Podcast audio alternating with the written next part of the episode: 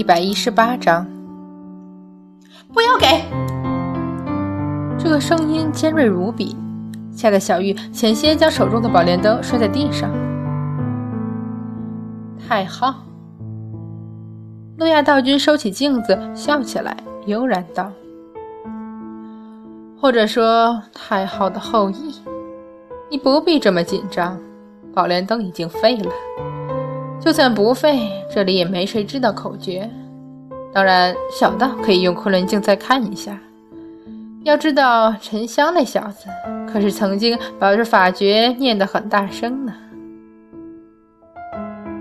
瑶池外的声音忽然转为柔和甜美，低低笑道：“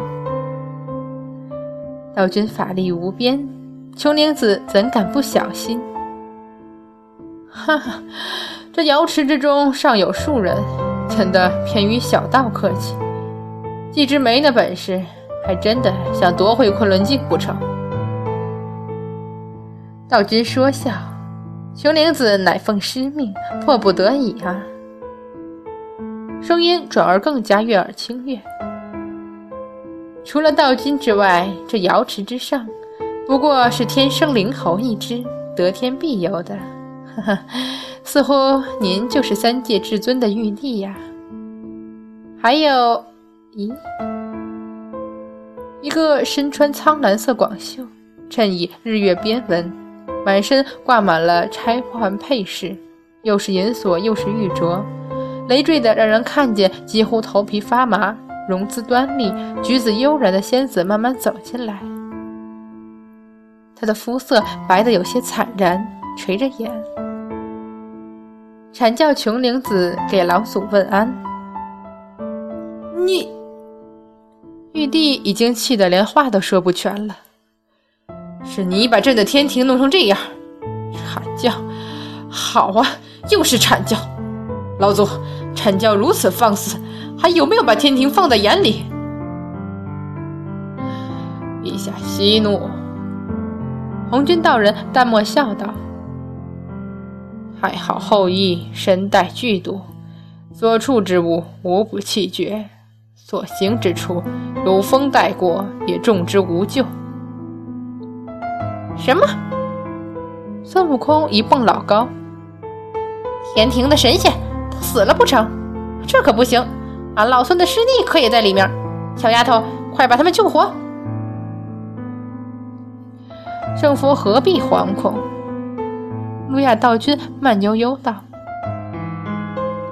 这太昊后裔乃居于深潭幽谷之中，上古之时因毒使之百里荒芜，只等着吃那天上飞过、被风吹上立刻气绝坠下的禽鸟。即使三界神仙若有路过，大半也只能成为他果腹之物。神具之毒，瞬息使你无气无力。”可是三日一月之内便可恢复。说着笑起来。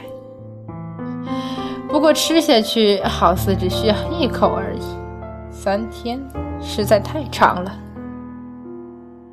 玉帝面无人色，孙悟空的嬉皮笑脸又回来了。怎么说，这满殿的神仙都睡上十天半个月的。我说阐家的小丫头，你该不会饿得很了？上天庭来找吃的吧，俺老孙不管你吃谁，那个呆子是我师弟，你别吃它就好。虽然眼瞧过去就它最低保，不过你吃两个好过就吃一个。俺老孙说的是也不是？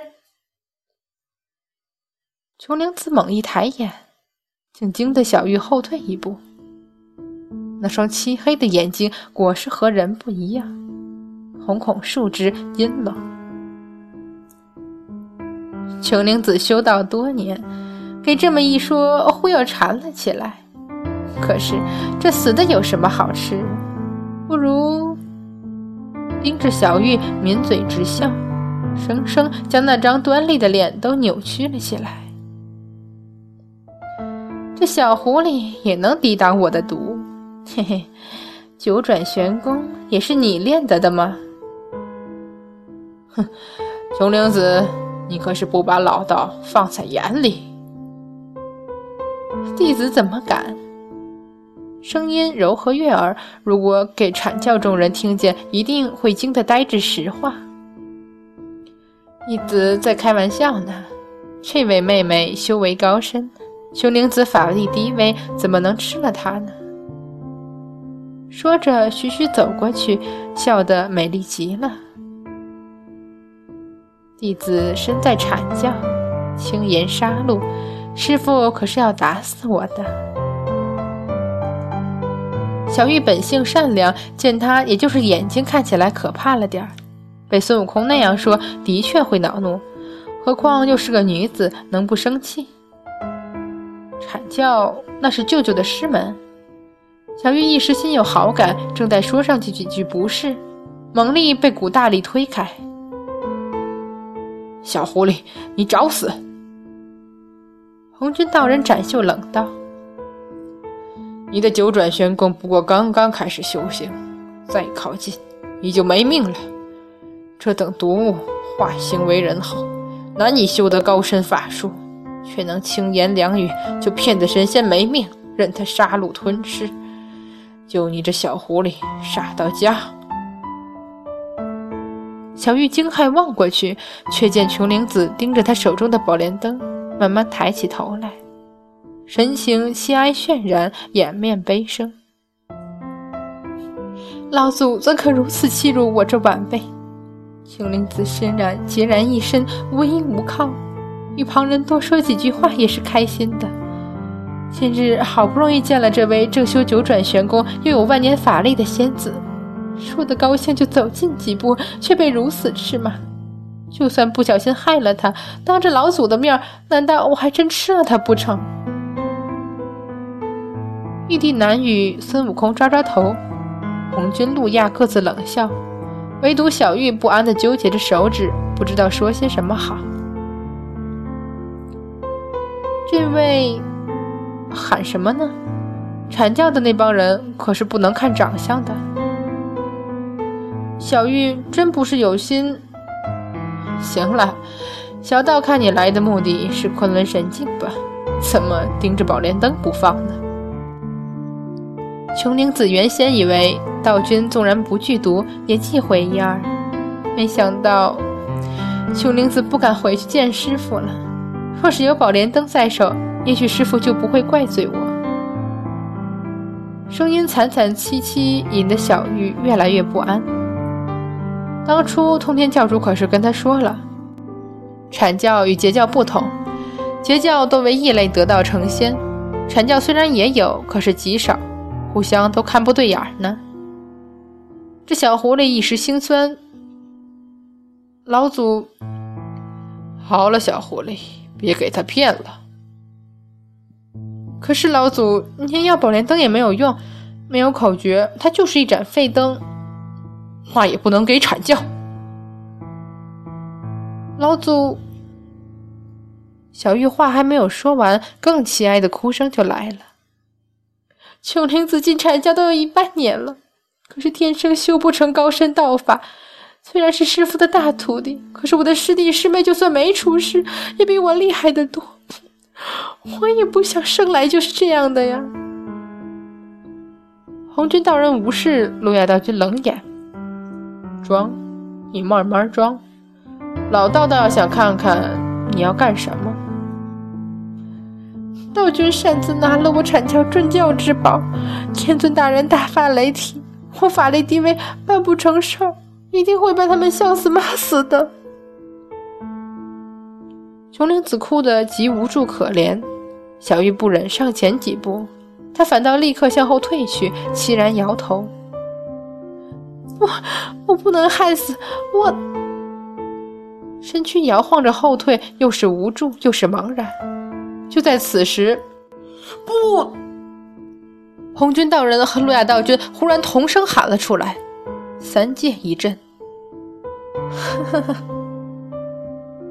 开天神斧，单手抓起地上神斧，却似毫不费力的琼灵子唇畔带笑，轻嘲：“这个让我带回去也是不错啊。”琼灵子，放下开天神斧。红军道人蓦然冷笑：“带着他，你出不了瑶池一步，老道会让你再也回不了阐教。老祖说的是，其实呢，声音上扬，摇声媚气到让所有人都忍不住有翻白眼的冲动。就在红军与路亚的注意力全在开天神斧上时，一道金光暴现出来，玉帝首先被那气浪掀得摔了下去。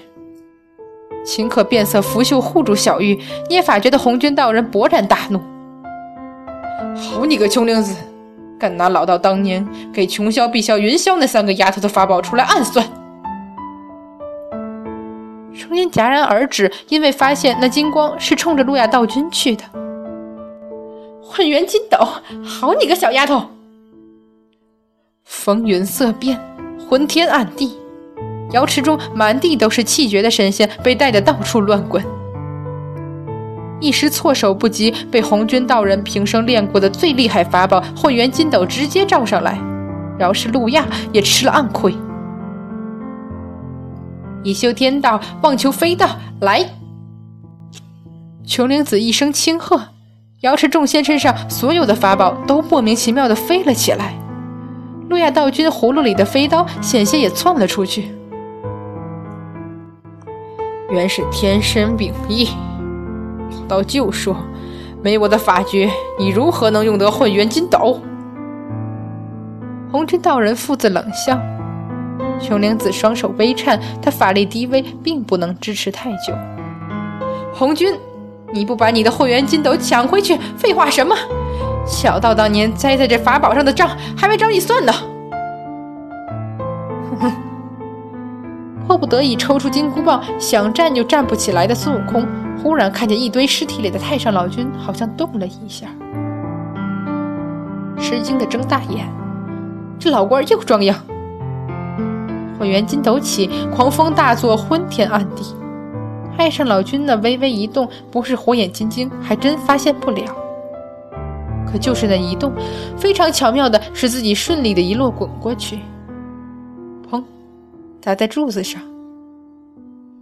换了别人，一定不忍的扭过头去，孙悟空却龇牙咧嘴的在那里笑。于是，一惊，这老官儿在撞上柱子时，手不经意的动了一下。将什么塞进了躺在柱子旁边的猪八戒手里。猴子眼睛转了一下，立刻好似站不稳的滚到一边去，恰好遮住，并大声怪叫：“阐教你这帮混蛋，没脸没皮的，动不动就拿法宝撑门面，算什么东西？老孙看老孙等会儿不一棒子敲死你这个丫头！”太上老君微微一颤，趴在地上的脸在苦笑。小声非常的说：“师弟，我知道是你。天蓬元帅死了，你的元神还在。”微微一顿，然后急切道：“不知道你是二师弟还是三师弟，反正肯定不是那只爱闹爱搅和的。丹药我给你了，一定要把它给元始师弟。老道，我无能啊。”练了这么多年丹也是不成，姑且比没有好。师弟，你就收下吧，告诉元始别和师尊对上。孙悟空还在喊：“上次杨小胜拿的宝莲灯，这次又是什么鬼玩意儿？”金光擦身而过，无数法宝被这混元金斗吸了进去，其中好像……火眼金睛勉强看见这丫头得手了，道君，小仙法力卑微，这可就走了。尖锐声笑，金光漫天消失，气得路亚道君拿起红葫芦就下了杀手。好大胆的丫头，小道不给你个教训，真当不用。宝贝转身，给小道斩断他的手。一道白光冲天而起，直追而去。道君，琼灵寺真的好怕嘞！随着那忽然变得怪异的腔调，百折千回的拖了那么一下，只看见无数道光辉，各色光华一起出现，瑶池里一时什么都看不见了，在刺耳到恐怖的各样各种撞击碎裂炸开前，那妖声怪气的声音逆转到所有人崩溃的笑着说了一句：“老君，你害死人家了！文殊师伯说，好的法宝要放在我身上才最安全，天尊大人肯定拿不到。于是人家身上也不多，就只有阐教一半法宝嘞。这下为了逃命，一口气扔了六百八十三件。”哎呀，昆仑的六分之一法宝没了，你害死人家啦！孙悟空非常果决地抱住头，捂住了耳朵。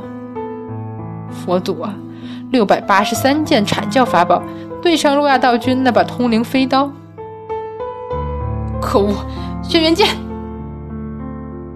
路亚道君，别丢人了！